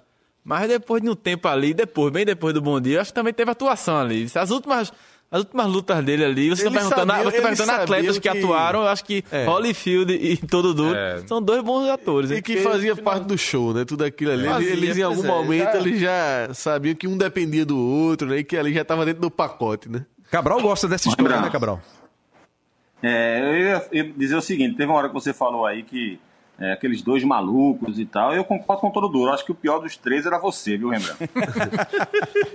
é, faltou um pouquinho ali de time, né, pra gente inclusive, evitar esse choque. Inclusive, esse documentário, ele foi registrado a luta, que depois de muitos anos teve a luta né, a última revanche, né, todo duro Holyfield, que foi no Clube Português aqui e foi filmado com câmera de cinema e foi, tal, para esse documentário. Tivemos né? transmissão do Globoesporte.com. Isso, porque Pernambuco. conta a história da rivalidade, desse lado humano e tal, mas tem também essa luta com os dois já é. bem mais velhos, né, que voltam a lutar e aí o cara faz o, o documentário, né, que tem o um registro dessa luta. Bom, gente, a gente já está caminhando aqui para o final, né? Uma hora aí praticamente já de papo, um pouquinho mais de uma hora de, de conversa. Passa rápido, né? Que tem muita coisa, né? Passa rápido, a gente vai conversando e o tempo vai passando, vai acompanhando também. Agora vocês vão se comprometer também e depois enviar por mensagem para o nosso editor Elias Romaneto, essa relaçãozinha que ele pediu, né? Mas vocês vão sugerir aqui os, os filmes, elencar uma lista aí de cinco filmes favoritos para que os nossos ouvintes possam pegar essas sugestões e escolher algumas de repente e aproveitar esses dias difíceis né, que nós vivemos com essa pandemia do novo coronavírus. Cada um com uma breve, brevíssima é, justificativa. É, brevíssima. Vamos, vamos, tentar ser breve. Ó, os cinco filmes que eu, que eu listei aqui. Um, Borg versus McEnroe que é um caso raro de um filme sobre tênis. Esse eu tenho né? que ver, pô. Não existe é, eu não ter visto esse filme. É um filme, é uma história real é, de uma rivalidade de antagonistas, né? O Bjorn Borg, tenista sueco que era meio frio e calculista, contra o Joe McEnroe, americano, que era destemperado, famoso Rock and roll. destemperado. E, e, esse filme ele foca, assim, ele tem flashbacks da vida pregressa de cada um, mas ele foca especialmente na final de Wimbledon de 80, que é tido como uma das maiores finais de Grand Slam de todos os tempos. Então esse é o primeiro filme da minha lista. Um outro é um filme que é mais complicado de achar, assim, mas... Esse é, é ficção, né, Léo? É, to, é, todos... É, o, o Borg vs McEnroe é. O são atores, um ator sueco, que, cujo nome me escapou agora, faz o Borg, e o Shia LaBeouf faz o McEnroe. Mas, mas assim, na verdade é encenado, né? Mas, mas, assim, é baseado na história real. É baseado na Sim. história real e é muito bem filmado, assim. para quem acha que tênis é um jogo tedioso, assista esse filme e você vai ver como o tênis pode ser tenso e emocionante. Um outro filme, eu, eu acho ele meio difícil de encontrar. Eu, eu tenho ele em Blu-ray em casa, mas eu acho que vale mencionar que é o filme chamado Grand Prix, que é um filme de automobilismo de 1966, se eu não me engano, que é um filme super ousado para a época. Ele foi filmado é, numa perspectiva chamada é, Panavision, é, uma tela gigante, assim, acho que é quase o tamanho de três telas normais, a projeção no cinema. Era usada nos clássicos, nos clássicos, épicos, Dez, é. É, Dez Mandamentos, Cleópatra. Isso. E assim, ele tem muitos detalhes técnicos que fazem dele um filme inovador. Assim, ele tem a captação de som direta do, do, do, do ruído dos carros. Ele tem uma montagem muito ágil e ele tem um recurso técnico que depois ficou é, muito famoso, a câmera on-board, que a gente vê muito facilmente em transmissão de automobilismo hoje. Pela primeira vez na história ela foi usada nesse filme, Grand Prix. É, aí seguindo, Foxcatcher, que é um filme também uma história real uh, sobre uma equipe de luta olímpica no, nos anos 80 nos Estados Unidos. Eram dois irmãos que eram ambos campeões olímpicos e foram chamados para é, formar uma equipe financiada por um milionário excêntrico, que era um cara esquisito, que manipulava psicologicamente as pessoas e muito obsessivo com resultados. Uh, e ele tem um desfecho trágico, esse filme. E o que é mais impressionante para mim é a atuação do Steve Carell, que é um ator de comédia que fez durante muitos anos aquela série The Office. E acho que é um dos primeiros papéis dramáticos dele. E a atuação dele é meio afetada, assim, mas ela é um, eu acho que é um ponto de virada na carreira dele, assim. Ele até foi indicado ao Oscar por essa atuação. Aí a minha quarta indicação é o Jamaica Abaixo de Zero, já falei, né? Enfim, um filme que mora no meu coração. E a última é Maldito Futebol Clube, que eu acho que é um dos filmes mais legais feitos sobre futebol, que também é uma história real de um treinador de futebol inglês chamado Brian Clough, que ele dirigia um, o Derby County, uh, na época que era na segunda divisão inglesa, e ele ganhou projeção por um bom trabalho no Derby, e ele acabou sendo chamado para um clube da primeira divisão, que na época era um dos principais clubes da Inglaterra, que era o Leeds, é, substituindo um treinador chamado Don Revy, que foi chamado para treinar a seleção inglesa. E ele chegou cheio de métodos e o jeito dele de trabalhar num clube que estava com a panelinha toda formada pelo treinador anterior. E os caras boicotavam, é, ferravam o trabalho dele e tal. Então, e ele era um, um cara polêmico no, na, na, nas entrevistas, no jeito de falar e tal. E é um filme muito legal também. Então são essas minhas cinco indicações. Para a gente liberar Cabral Neto, as suas indicações, Cabral. Rock 1, Rock 2, Rock 3, Rock 4 aí mais já, um. Aí já são quatro. é, mais um. Eu, mas eu, eu, eu, Tá copiando consegui... a minha lista aí, Cabral? Eu consegui driblar isso, lembrando. Ao invés de indicar Rock 1, Rock 2, Rock 3, Rock 4, eu indico a trilogia de rock, né? Certamente é, é, pelo menos os quatro primeiros, acho que todo mundo tem que assistir. Eu acho que são quatro filmes. Como é que é trilogia se são quatro, Cabral? Como é, Lula? Como é, é que é trilogia se são quatro? é, então eu indico esses quatro filmes aí para quem, quem nunca assistiu. Acho que poucas pessoas não, não assistiram, né? mas quem não viu, acho que. E quem já viu também, acho que vale sempre a pena rever. Além deles, é, eu vou citar dois é, documentários. Né? Um é Todos os Corações do Mundo, eu acho que é brilhante, é um documentário fantástico e, é, e também um pouco afetivo também, né? Porque foi a Copa de 94, a primeira Copa que eu vi o Brasil ser campeão do mundo. E, e, é um documentário lindíssimo, né? Com imagens fantásticas, né? Com, contando a história de forma muito linda, né? É um, um filme dirigido por um brasileiro, né? O Murilo Salles. E acho que todo mundo que gosta de futebol tem que assistir esse documentário chamado Todos os Corações do Mundo, que mostra a Copa do Mundo de 1994. É, outro documentário tem duas opções, né, para quem gosta de futebol também. Isto é Pelé ou Pelé Eterno. Né, são dois documentários de fases diferentes. O Pelé Eterno mais recente, tem acho que sei lá, 15 anos mais ou menos. O Isto é Pelé foi produzido na década de 80, mais ou menos. Mas os dois são, são documentários muito legais. É, o outro filme é Invictus, é um filme que conta a história da seleção sul-africana na Copa do Mundo de Rugby de 1995, entrelaçando a história com o Mandela, né, que havia saído da prisão, passou 27 anos preso, é, preso político, é, saiu da prisão em 1990 e quatro anos depois se elegeu presidente da África do Sul, né, e mostra muito bem é, o racismo, a, a, cultura africana e como essa equipe conseguiu se sobressair e fazer uma grande Copa do Mundo de rugby de 95. E o outro filme que eu já falei durante o programa, mas entrar um pouco mais nele, que é o filme Raça, que é, acho um filme fantástico. A história do Jesse Owens é, é lindíssima.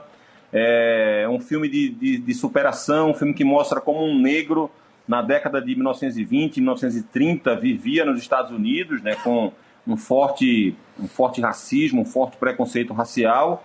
E esse negro conseguiu ganhar quatro medalhas de ouro simplesmente na Olimpíada de 36, que foi em Berlim, em pleno Terceiro Reich, em pleno nazismo alemão, né, três anos depois do Hitler chegar ao poder.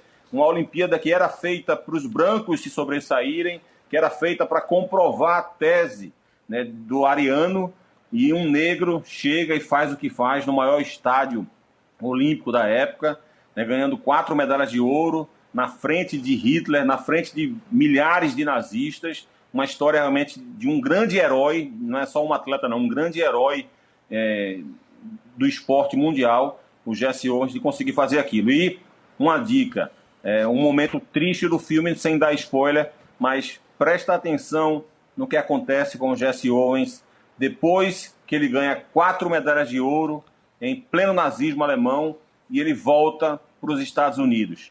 Olha, percebe o que acontece na cena quando ele vai comemorar com a esposa dele e, e, e tenta perceber um pouco do que é o racismo e esse mal tão, tão, tão covarde né, que infelizmente existe até hoje. É de quando esse filme? É recente, pô. Acho que tem uns É recente anos. esse filme, Tá viu? no streamer, tá é bom pra caramba. É, tá nos velho. streams aí, é, não, é, não é difícil de achar, não. Dá uma olhada.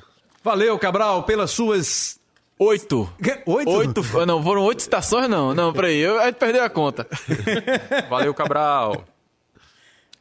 Abraço, galera. Tchau, tchau. Lavem as mãos, se cuidem e Isso. fiquem em casa. Quem puder, fique em casa. Boa, Valeu. Cabral. Cabral Neto aí também contribuindo com a gente nesse episódio 35 do Bem Bolada. Antes das indicações de Lucas Fittipaldi, queria que você falasse um pouco do documentário do trabalho realizado. Também é uma sugestão pra gente aí, pra quem não teve oportunidade do seu trabalho, de ver Mas, o seu rapaz, trabalho. Vou botar no meio de todos esses filmes comentados aqui. Primeiro dizer que é o seguinte, eu nu- nunca estudei cinema, né, já pra deixar claro. Tá pedindo desculpa? E a propaganda é, eu tenho que fui propaganda direito, Agora. Dito isso, sempre fui apaixonado por documentário esportivo, tive muitos em casa, e quando tive a primeira oportunidade de fazer um, agarrei com unhas e dentes, que foi no projeto de conclusão de curso de jornalismo, né? Em 2007 a gente começou a fazer, terminou em 2008, e o nome do documentário é Um Artilheiro no Meu Coração, que é com base numa crônica de Armando Nogueira sobre Ademir Menezes, que é o personagem retratado no documentário. É um curta, de, tem uma versão de 20 e uma de 25 minutos.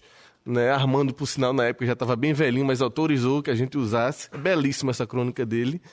E é um filme sobre memória. Né? O futebol tá ali, mas sobre esquecimento, sobre memória de um cara que era para ser um dos maiores heróis do futebol brasileiro e que a força da derrota de 50 apagou não a história, não só a dele, como de toda aquela geração. E para quem não sabe, é aquela estátua que tá ali na frente da Ilha do Retiro É dele. é dele. Foi jogador do esporte, né? É o que Pernambucano. deu origem a toda a ideia. É a estátua. Quem é esse cara da estátua? Tem que contar a história. Foi um dos maiores craques. do- Até hoje, o brasileiro que mais fez gols numa edição de Copa do Mundo. Fez nove gols. no Vasco, Em 50. No Jogou no Vasco. esporte, foi pro Vasco. Era o grande craque daquela seleção de 50, ele e Zizinho, né? Zizinho era o camisa 10, ele era o matador, o goleador. Queixada, né? Queixada. Era o apelido dele. Mas aí, Rembrandt, aquele ali me despertou uma grande paixão.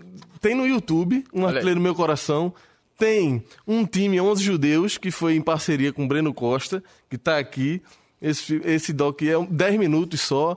É uma estrutura bem simples, foi filmado com a Handcam, mas ele foi pro Cinefoot, a Placar elegeu como um dos quatro melhores da, edição daquele ano.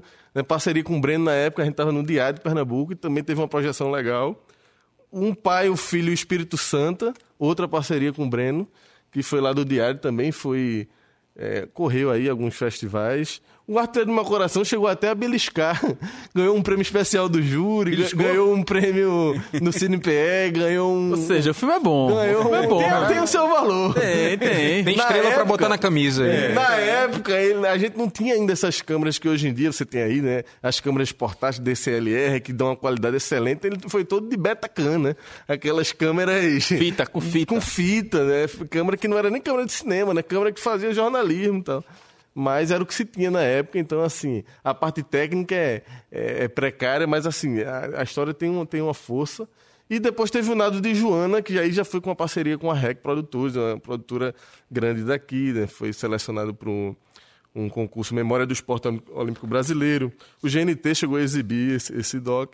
Então, algumas incursões aí, quatro ou cinco, que deu já pra... tem estrela, já é, deu pra exercitar um pouco. E agora você vem com as suas Mas indicações. a minha lista aqui, vamos para a minha lista. É, a maioria já foi citada. O campeão, eu vou reforçar aqui, a gente já citou no início, né, o filme de 79, a história lá do pai boxeador e do filho. Tem que estar na minha lista, porque me marcou muito. Eu, eu optei por colocar aqui os que mais me marcaram mesmo, assim. É, vou citar Heleno até para fazer uma. Porque eu acho que é muito raro o cinema nacional homenagear é, personagens do esporte brasileiro da forma que foi homenageado. Acho que é, é, tem muito pouco, poderia ter muito mais, né? Porque a gente tem muitas histórias espetaculares no esporte, no futebol e no esporte brasileiro, e muito poucas viraram filmes de ficção, e, e essa foi, foi muito bem retratada. Então vou colocar Heleno aqui. Quem não assistiu, é, acho que vale demais. Vou colocar aqui Cena como um documentário, porque eu acho um documentário brilhante. Chorei. Um dos melhores documentários que eu já vi, assim, de esportes ou não. É, o cara, assim, uma. Ele fez uma opção técnica lá de, de narrativa, de montagem, de linguagem. Ele não tem um, um, um nenhuma sonora em, em on, né? O Yon que a gente diz é aquele depoimento clássico, né? Olhando o cara falando e a câmera filmando, o personagem Parece. falando. Ele é todo coberto por, por arquivos. É um trabalho de pesquisa absurdo. E muita coisa fez. de bastidores também. É, né? bastidores. É, tem uma cena desse filme que para mim é muito marcante, que é uma reunião dos pilotos antes de um grande prêmio. É, não lembro qual era a corrida, que tinha algum problema de segurança é. envolvendo os carros. Foi, foi, o grande prêmio de Imola. Não, não foi. Não ele, foi, ele tava na McLaren. Outro, foi outro. Ele ah, tava na McLaren. McLaren é. Ele fica arretado lá. Ele se coloca ele, como líder, né? Ele, Não, e ele parece ser a voz dissonante ali, porque existia toda uma pressão é, para uma decisão tomada é, alinhando com a direção da FIA. É. Os pilotos estavam todos a caminho de alinhar com a, com a, com, com a, a diretoria e ele é e ele é muito firme, né, Léo? Ele é muito firme Muito ali. firme ali e assim, e até Nelson Piquet, uhum. que na época os dois eram rivais, nunca se deram né? bem, mas apoia ele, não, Senna tá certo. Né? Apoia ele ali, reforça, mas Senna é que toma a frente naquela reunião e que então, assim, preciosidades, né? eu acho que é o Asif Kapadia, o diretor, é. diretor indiano, se eu não me engano. acho que é indiano radicado na Inglaterra, é. ou inglês é o cara que fez também indiana. o documentário de Amy Winehouse, também na mesma pegada de linguagem. Tá por trás também do documentário do. Acho que ele é produtor do de Cristiano Ronaldo, que é recente, de 2015.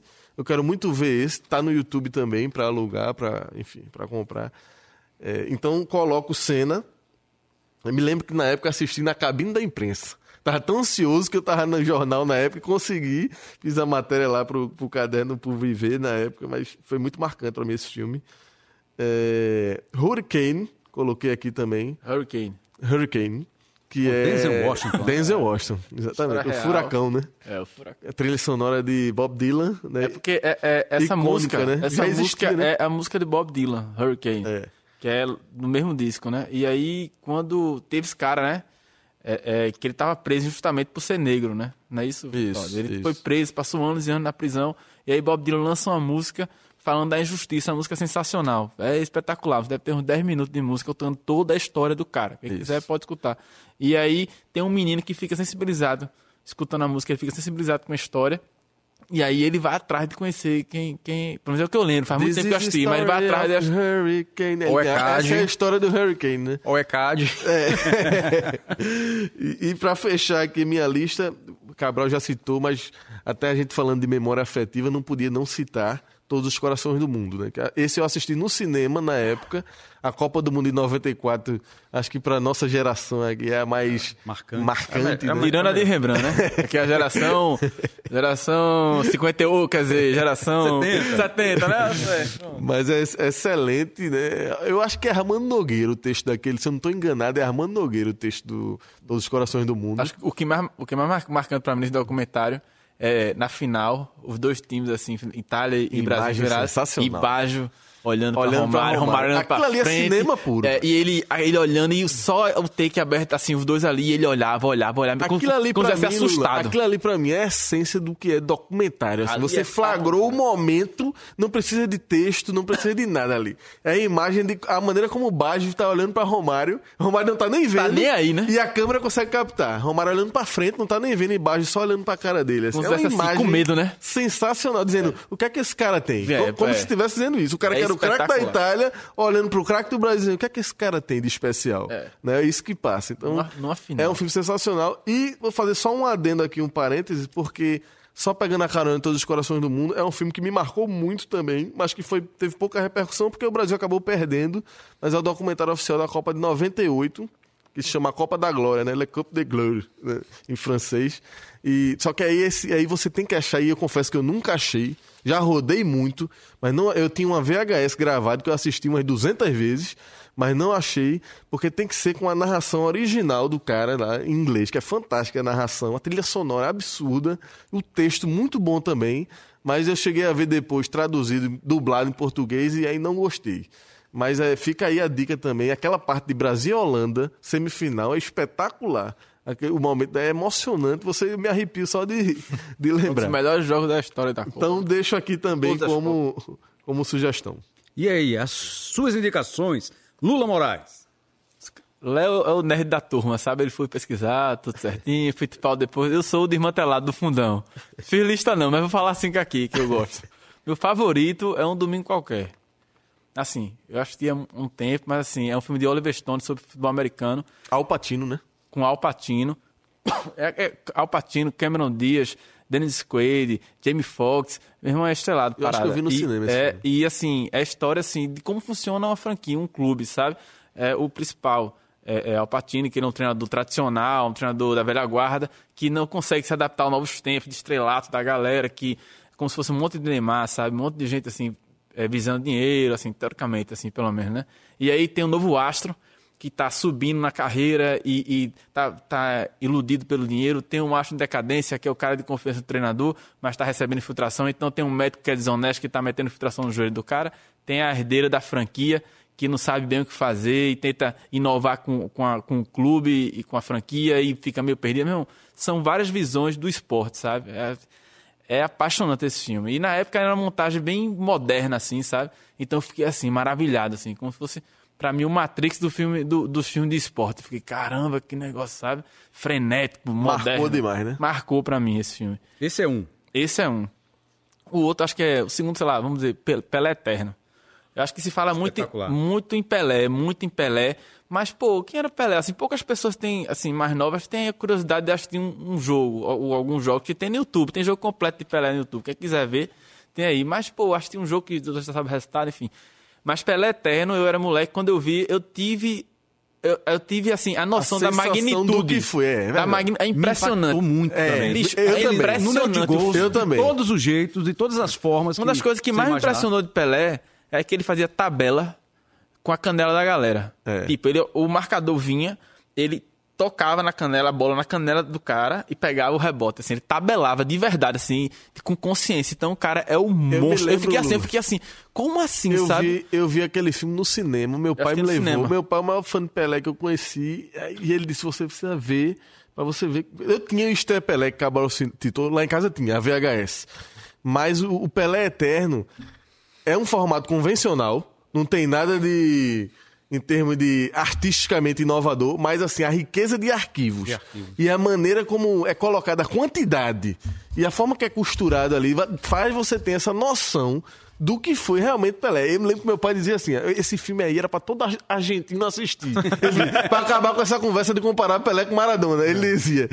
Porque é um filme que realmente. É, são duas horas, eu acho, ali de projeção que você fica abismado as coisas que ele fazia. Né? Impressionante como ele era completo. Né? Eu acho que é uma obrigação. Todo mundo tem é que gostar de futebol assistir esse filme. Aí outro filme aqui, pronto, tava vou começar a loucura aqui do que eu me lembro. Mas, ó, eu, antes de vir pra cá, pronto, uma indicação, antes de vir pra cá, eu assisti um documentário sobre Bob Robson, que é um treinador, foi treinador do Barcelona, foi um treinador da seleção inglesa na, na, nas Copas de 86 e 90, e era um cara extremamente amável e tudo, é uma lenda do, da Inglaterra, principalmente. E conta a história dele, é massa, é interessante, porque ele, ele foi o técnico assim que deu um salto, que, um, desenvolvimento para Ronaldo Fenômeno, ele sabe? foi inovador, né? Ele era um cara, ele era um cara, não foi revolucionário não, mas era um cara assim, muito amável, era um cara que workaholic, sabe? Então assim, era um cara que não, não, assim, prezava jogar bonito, mas também não era o Neon Cruyff, sabe? Aí ele pegou, ele, é ele é o técnico que pegou, que pegou o Barcelona pós-Cruyff. Então o cara ganhava, tinha um time com Figo, Stoichkov, é, é, é, Ronaldo, enfim. dele quando lembro de Ronaldo no Barcelona, que era Ronaldinho. Ronaldo, ainda, né? inclusive, é. tá nesse filme, ele fala sobre, sobre ele, sabe? Então vai contando a história dele, é bem legal, é bem... É bonito, assim. É um cara, é, é mais pelo lado humano, sabe? Paul Gascoigne, que é um cara, um craque que poderia ter sido muito maior do que foi, fez a grande Copa de 90, um jogador inglês, um meia, e esse cara se perdeu no craque. O cara virou morador de rua, não sei o que lá. E, e, e tem essa coisa humana de, de Bob Hope sempre ligar para ele, você tá bem, sabe? É um cara humano. É a história de um, de um técnico humano, assim, é interessante. Três. Três. Agora vamos pro quarto. Aí tô me perdendo na lista. O, o, o desmantelado, o desmantelado. Eu vou lembrar um aqui que não Lembra. foi citado, mas hum. que, pegando o seu gancho aí, ó, aproveitando a oportunidade, para não deixar passar, falando de futebol inglês, que é, é que é, é um francês, mas que fez história na Inglaterra, que é Cantona, que é A Procura de Eric, que é um filme de ficção, né? Foi passado, acho que aqui passou no, no cinema da Fundação, não sei se chegou pro grande circuito dos cinemas. Eric é um filme mais Cantona. alternativo. É A Procura de Eric, que é um cara que a história é, o cara é fã de Canto, Cantona como se fosse um amigo imaginário dele, um grande fã de futebol. É muito interessante esse filme. Esse filme tá no Globoplay, inclusive. Tá no tava... Globoplay? Tá. E é de um diretor inglês chamado Ken Loach, que é um cara que tem uma pegada mais humanista, ele é. tem uma vibe assim muito causas de esquerda, sabe? E talvez, é. Léo, a gente falou aqui de atuações citamos alguns atletas é, com atuações muito ruins. Talvez é, Cantona é verdade, é verdade, seja é o melhor dos atores, é, Cantona, porque a atuação dele é boa no filme. É verdade, é verdade. Verdade. Sim. Concluindo a sua lista, Lula. Vamos lá, rápido, jogo rápido. É um filme besta, mas aí que eu acho interessante por causa de uma cena, é Sorte no Amor, de Kevin Costner, o cara que mais faz filme de esporte, que é um filme sobre beisebol, de um filme de 88, e tem uma cena interessante assim, que eu acho que ele ensina, é, ele é um veterano que tem um triângulo amoroso, ele, Susan Sarandon e, e eu não estou lembrando o nome do outro ator, mas que ele tem um triângulo amoroso com uma, com uma fã e um cara lá que é o novato do time. E esse cara, ele vai subir na estrelata, aquela cor toda, e aí ele fala muita, muita besteira nas, nas entrevistas, né? Ele fala muita coisa bomba assim, e aí Kevin Costner puxa ele e vai, moleque, vê só. Tu fala muita besteira e tá causando confusão dentro do vestiário aqui do time. Eu vou te ensinar a dar entrevista. Anota aí. O, é, nosso time tá aí lutando. Pelo, ou seja, todo o argumento de jogador de futebol que a gente tem, uhum. aquela, aquele papo miado aí, que o cara chega e fala nada com nada, o Kevin Costner ensina para ele, para ele falar de forma inteligente. Olha, não fale o que você pensa. Fale água, pra galera anotar e fazer qualquer Nosso coisa. Nosso assessor é. de imprensa. Uma homenagem ao nosso pois é, pois é. Fale água. Estamos é, lutando pelo resultado. Nosso professor ensinou a, mostrou pra gente como fazer, mas vamos tentar o resultado, os três pontos, para essa parada. Eu acho, eu acho massa esse ensinamento dele, que é muito esporte. Um abraço para Álvaro Claudino, nosso querido Luciano, charamba lá no lado. E pra fechar a lista rapidinho, que eu já me prolonguei muito, foi. Acho que é a turma de 92. Não, você se prolongou, não? Não, ok. É, o Cabral falou 20 filmes, também não posso falar 15. É, é, é, turma de 92 é um, um filme. Verão de 92. Não, Verão de 92 é sobre o time da Dinamarca, ah, que é ah. muito bom também. Tá. Campeão da Euro. Esse é a turma de 92, que é a geração que mudou o Manchester United. Ah, é um documentário. É um documentário. Beckham. É Beckham, Phil Neville, Gary Neville, Scholes. Ryan Giggs. Giggs e Butt. É, são esses caras que são os caras do juvenil, eles todos estão da mesma turma, assim, e eles subiram pro profissional em 92. Ah, legal. Alex Ferguson, ele foi atrás, de, assim, foi atrás dessa geração, era um, um Manchester passou, sei lá, o Manchester era grande potência nos anos 60, o Manchester United era grande potência nos anos 60, passou anos aí morto, porque o Liverpool, enfim, cresceu pra caramba, mas ele voltou a ser muito grande nos anos 90. Essa geração, aí, essa ganhou, geração ganhou a Champions de 99. O ponto alto do filme é isso, assim, tudo gira na, na, nessa virada espetacular de 99. Considerada a maior da história do futebol. Né? Pra gente finalizar, que o cara que tá ouvindo aqui o podcast Embolada 35 tá louco pra correr, pra assistir, pra procurar essa, essas indicações. Léo, o que é que a gente encontra no Globoplay? Ó, é, antes de tudo, eu anotei todos os filmes mencionados nesse episódio. é o monstro. Vou, é o nerd, vou, passar pro, Léo, vou passar pro, pro Elias, Elias e, vou também, botar né? numa listinha no, no, no, nas redes sociais legal, também para todos os filmes mencionados. E eu fiz uma, uma busca também no Globoplay, aí, já que para a gente falar da ferramenta da casa, né? Ó, filmes que mencionamos aqui que tem no Globoplay. Space Jam, Moneyball, O Homem que Mudou o Jogo, Rush no Limite da Emoção, Muito filmaço, bom, que a gente não falou. É... Esse é o do Nick Lauda, Nick Lauda e James, James Hunt. Hunter. A rivalidade da Fórmula é, 1, muito bom. Rick Bob a toda velocidade. É... Foxcatcher, também no Globoplay. A Procura de Eric. E tem um outro destaque aqui que é, eu anotei aqui, que é Punhos de Sangue, que é uma história real de um pugilista chamado Chuck Wepner, que foi a inspiração para o rock. Foi um cara também semi-profissional que lutou contra Muhammad Ali e aguentou 15, 15 rounds. Legal. E aí o, o Stallone nunca assumiu de fato que essa era a inspiração, mas esse cara, Chuck, ele foi conhecido durante muitos anos como o verdadeiro rock no Globoplay. Maravilha. Gente, só para você deve ter ouvido aí em alguns momentos uma tosse mas foi do Lula, mas é alérgica, né? É, pra, tem uma alergia crônica, não é nada claro de... aí pro cara não Graças a Deus não é nada não. Tá tossindo aí não, mas... e, e só pra dizer, né, Rembrandt, que essa a gravação de hoje a gente saiu da cabine, saiu tradicionalmente da cabine. a gente grava, que é menorzinha, hum. mais apertadinha, e viemos aqui para o estúdio. Esse programa está sendo gravado no estúdio onde, onde, são gravados os programas da casa, né? Exatamente. Globo Esporte, NE1, Bom Dia, NE2, enfim. Então, para que a gente tivesse mais espaço, estamos mais distantes. Estamos em segurança. Tomamos as nossas precauções aqui. A gente reforça para você aí, se não precisar, não saia de casa. Higiene, lave bem as suas mãos aí com água e sabão, você já sabe. Você tem visto toda hora aí na televisão a maneira correta para você lavar as mãos, fazer a sua higiene, asepsia, o álcool em gel quando não tiver esse recurso. Então vamos lá, gente. É isso aí, vai passar, a gente acredita muito nisso, com esperança que seja o mais breve possível, né?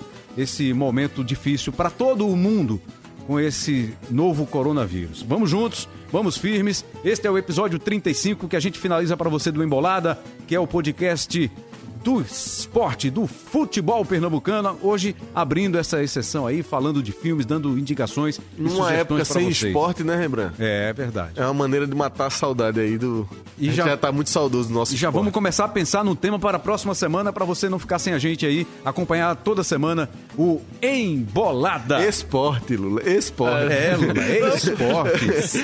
Valeu, Lula Moraes, Lucas Fittipaldi, Leonardo Aquino, Cabral Neto e um grande abraço para você que acompanha acompanhou a gente e é nosso ouvinte. Acompanhe todos os episódios, estão lá disponíveis no, no seu aplicativo de podcast, no globesport.com barra podcasts e no globesport.com barra PE. Um grande abraço a todos e confira porque a lista de indicações é muito boa. Até a próxima!